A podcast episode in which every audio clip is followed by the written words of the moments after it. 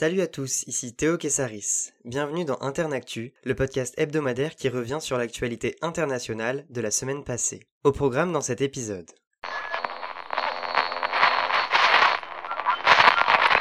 Au Mali, lundi, le dirigeant de la junte militaire, le colonel Assimi Goïta, a annoncé à la télévision la nomination de l'ancien ministre de la Défense Ba Ndaou comme président de transition pendant 18 mois. Il sera chargé de la direction du pays d'Afrique de l'Ouest en attendant l'organisation d'élections. Ba Ndaou a prêté serment vendredi. Le colonel Assimi Goïta, qui endosse la vice-présidence de ce gouvernement de transition, s'est exprimé mardi au cours d'une cérémonie marquant les 60 ans de l'indépendance du Mali à l'égard de la France. Il a appelé les dirigeants ouest-africains réunis au sein de la CDAO, la communauté économique des États de l'Afrique de l'Ouest, a levé les sanctions économiques frappant le Mali. Cette communauté, qui réunit entre autres la Côte d'Ivoire, la Guinée ou le Sénégal, avait suspendu le Mali de ses instances suite au coup d'État militaire du 18 août dernier qui avait renversé le président Ibrahim Boubacar Keïta. La CDAO avait exigé la nomination d'une personnalité civile pour incarner la transition, ce qui est chose faite depuis lundi. En Italie, lundi, l'extrême droite n'est pas parvenue à conquérir la Toscane, région du centre-ouest du pays et fief de la gauche depuis 50 ans. Les élections régionales se sont soldées par la victoire d'Eugenio Gianni, candidat de la gauche, avec 47% face aux 40% obtenus par Susanna Ceccardi, candidate de la Ligue, le parti d'extrême droite dirigé par Matteo Salvini. La gauche a maintenu son emprise sur les trois régions qu'elle possédait, la Toscane, les Pouilles et la Campanie, alors que l'alliance centre-droit-extrême droite a dérobé les Marches, région du Sud, au gouvernement de Giuseppe Conte. La coalition gouvernementale composée du mouvement 5 étoiles et du Parti démocrate avait été formée en septembre 2019 après une crise politique estivale déclenchée par Matteo Salvini. Un référendum national sur la réduction du nombre de parlementaires était soumis en même temps que ces élections. Le oui l'a emporté par 69% des voix. À l'origine de cette initiative, le chef du mouvement 5 étoiles, Luigi Di Maio, chef de la diplomatie italienne, a salué un résultat historique. Fin de citation. Le Parlement italien comptera 600 parlementaires contre 945 aujourd'hui. L'Italie possède le deuxième parlement le plus rempli d'Europe, derrière celui du Royaume-Uni, environ 1400 parlementaires, et devant le Parlement français, 925 parlementaires. La situation évolue quelque peu en Biélorussie. Lundi, l'opposante Svetlana Tikhanovskaya a appelé les dirigeants de l'Union européenne à être, je la cite, plus courageux dans leurs décisions. Fin de citation. L'Union européenne a dressé une liste de 40 personnes qu'elle désire sanctionner pour leur implication dans le trucage de l'élection du 9 août et la répression des manifestations contre Alexandre Loukachenko. Pour que ces sanctions soient effectives, l'unanimité des 27 États membres est requise, ce qui n'est pas le cas. Chypre a demandé des sanctions européennes contre le forage de gaz mené par la Turquie dans ses eaux en échange de son accord. Washington tente d'outrepasser cet obstacle en poussant Chypre à lever son veto. George Kent, le sous-secrétaire d'État adjoint américain aux affaires européennes, a annoncé lors d'une visite à Bruxelles que l'objectif était de permettre une action coordonnée entre les États-Unis et l'Union européenne. Les sanctions contre la Biélorussie et le dernier dictateur d'Europe avaient été levées par l'Union européenne en 2016 quand les États-Unis les maintiennent encore.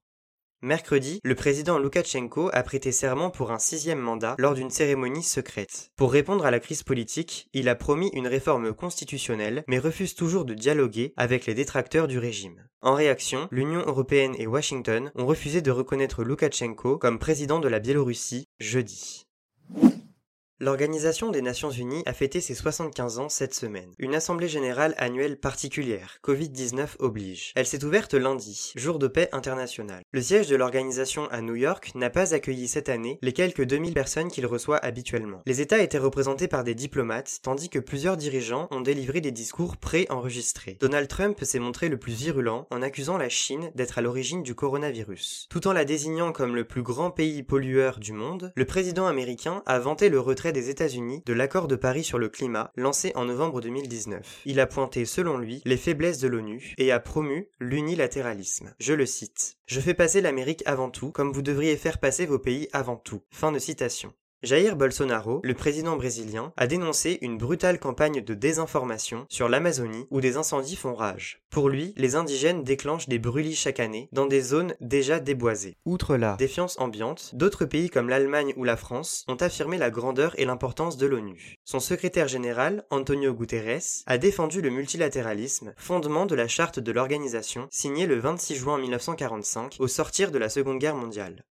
Une annonce est à retenir de ce rendez-vous. La Chine s'engage à la neutralité carbone d'ici 2060. Cet objectif est moins ambitieux que celui de quelques pays de l'Union européenne, fixé à 2050, mais il est essentiel pour limiter à 1,5 degrés Celsius le réchauffement de la planète par rapport à la fin du 19e siècle, d'après les experts climat de l'ONU.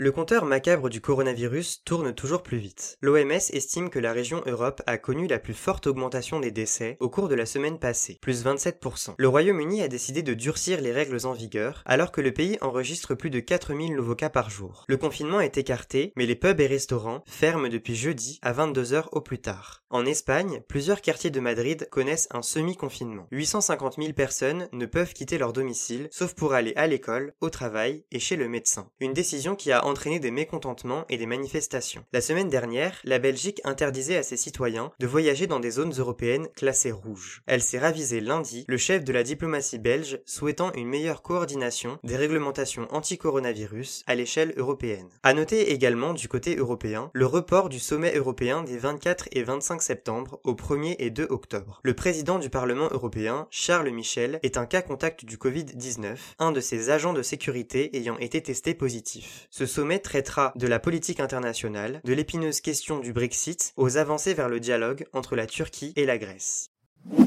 Cette semaine a été marquée par un regain de tension entre la Corée du Nord et la Corée du Sud. Jeudi, Séoul a dénoncé l'acte scandaleux dont Pyongyang est à l'origine. Un Sud-Coréen de 47 ans, ayant quitté son patrouilleur, a été abattu par les forces nord-coréennes dans les eaux territoriales de Pyongyang. Son corps a été imbibé d'essence, puis brûlé, les Nord-Coréens craignant une contamination au coronavirus. Selon un responsable militaire interrogé par l'AFP, l'homme a été abattu dans l'eau. Le ministère sud-coréen de la Défense s'est adressé à la Corée du Nord en ces termes. Mettons solennellement en garde la Corée du Nord sur le fait que toutes les responsabilités liées à cet incident lui incombe. Fin de citation. Vendredi au matin, le dirigeant nord-coréen Kim Jong-un s'est excusé pour cette affaire honteuse. Les autorités nord-coréennes ont créé une zone tampon à la frontière avec la Chine. Des soldats sont prêts à tirer sur ceux qui tenteraient d'entrer en Corée du Nord. Pyongyang affirme n'avoir enregistré aucun cas de Covid-19 depuis que la partie nord de la péninsule a clos ses frontières fin janvier.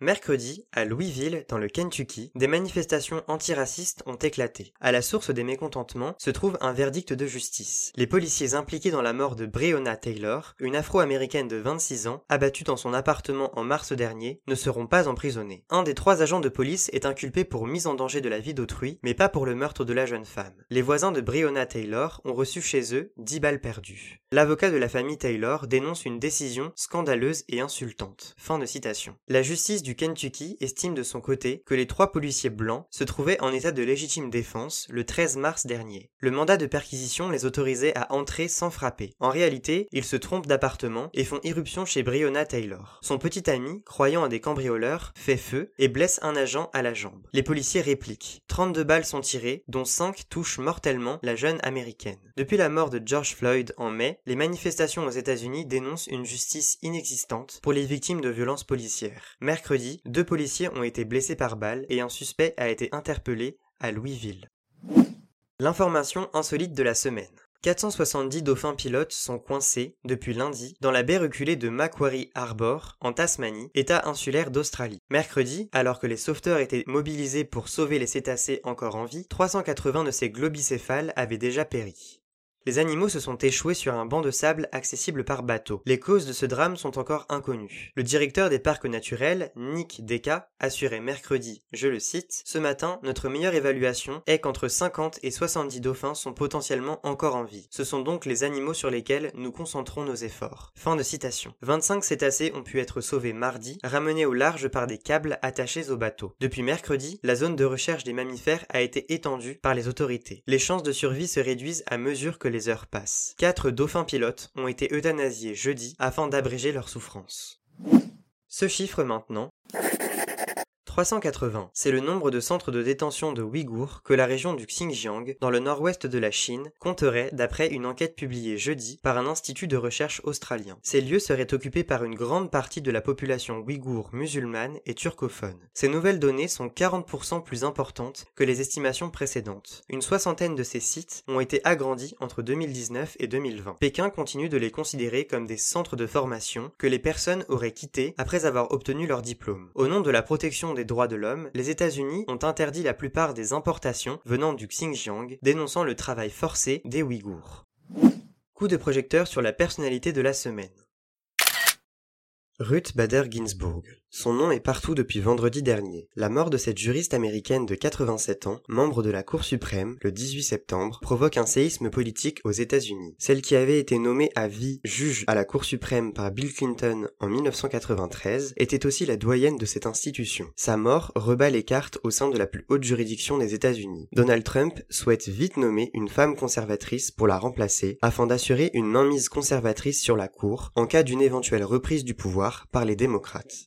Institution compte 9 juges, dont un Chief Justice, agissant comme un président. 5 juges sur 9 ont été nommés par des présidents républicains. Trump avait nommé en 2017 et 2018 les deux polémiques Neil Gorsuch et Brett Kavanaugh. S'il veut imposer un troisième candidat, c'est parce que la Cour favorise les décisions progressistes depuis quelques années. Les républicains y sont majoritaires, mais le vote du Chief Justice, John Roberts, est déterminant. Il a souvent départagé les deux camps, se rangeant du côté des conservateurs ou des progressistes. Il a protégé les lois sur et s'est dit favorable au mariage homosexuel. La bataille politique repose sur la nomination d'une nouvelle juge avant l'élection du 3 novembre. Le Sénat doit valider le choix du président. Les démocrates ont dénoncé la gravité de ce qu'ils considèrent être un passage en force. Une opposition étouffée par la décision du président samedi. Amy Coney Barrett est la nouvelle juge à siéger à la Cour suprême. Et voilà, c'est la fin de ce numéro d'Internactu. On se retrouve la semaine prochaine pour un nouvel épisode, et en attendant, restez informés